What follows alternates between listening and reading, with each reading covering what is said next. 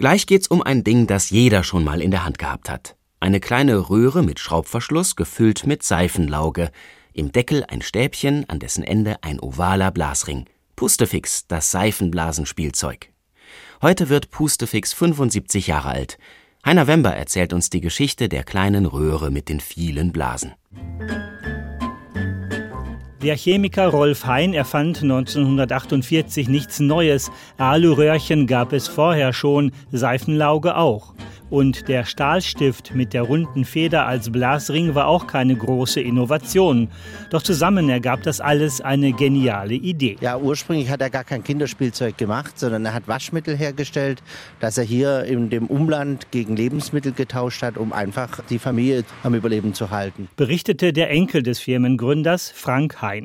Mit der Währungsreform 1948 war es vorbei mit dem Tauschen, aber dem Großvater fiel auf, dass man mit der Lauge schöne Seifenblasen pusten konnte. Und da kam ihm die Idee, ein fix und fertiges Spiel zu machen, das eben die Flüssigkeit, der Behälter und das Zubehör in einem ist. Zunächst verkaufte Firmengründer Rolf Hein seine Pustefix-Röhrchen auf dem Wochenmarkt.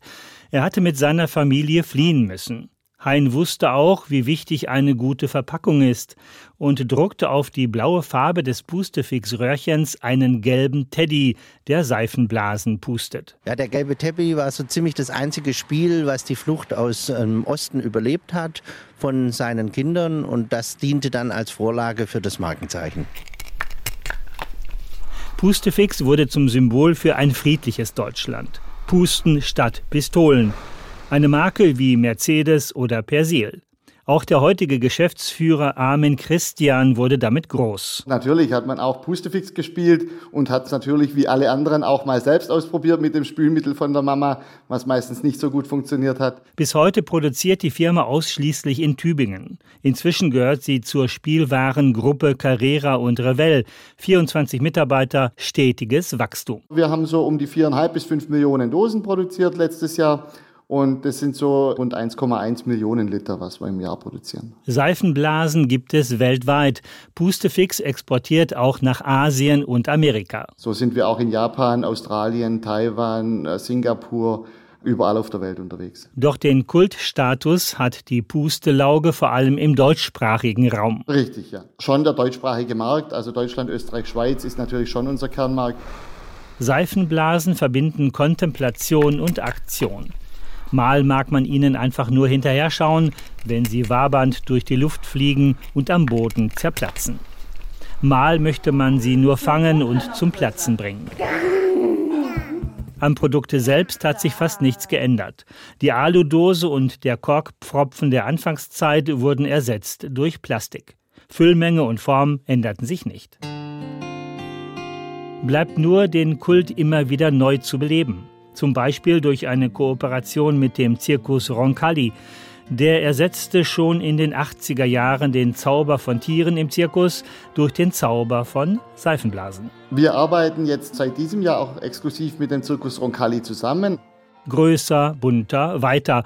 Pustefix bietet heute Seifenblasen, Spielzeugtrompeten aus Plastik an, bei denen aus vielen Öffnungen unzählige kleine Blasen kommen oder eine Maschine mit elektrischem Luftgenerator, die bei Festen in 10 Minuten 3000 Blasen pustet. Mit neuen Superlativen bleibt die Seifenblase spannend und herausfordernd. Wer macht die größte Seifenblasen? Wer macht die meisten Seifenblasen? Wie viele Menschen passen in eine Seifenblase? Erst wurde auch schon ein Elefant in Seifenblasen eingepackt.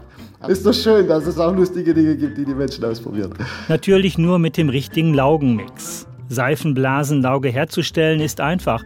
Wasser als Grundstoff, dazu Zucker und Spülmittel und etwas Öl, damit die Seifenblasen auch farbig glänzen. Findet man alles auf YouTube. Den Unterschied, so Pustefix-Chef Armin Christian, macht die Qualität. Wir möchten das Rezept natürlich nicht nach draußen bekannt geben, ist streng geheim. Es muss ja auch funktionieren bei minus 15 Grad, genauso wie bei plus 40 Grad. Ja, da braucht es etwas Erfahrung bleibt zum Schluss ein schöner Traum für den nächsten Winter, gefrorene Seifenblasen. Die gibt es tatsächlich, berichtete Frank Hein, der Enkel des Firmengründers. Also es ist tatsächlich so, unsere Seifenblasen gefrieren bei etwa 12 Grad minus. Das heißt, man kann durchaus im Winter die Chance haben, das auch bei uns zu probieren. Man muss sie dann halt auffangen, weil sonst fallen sie sehr schnell zum Boden.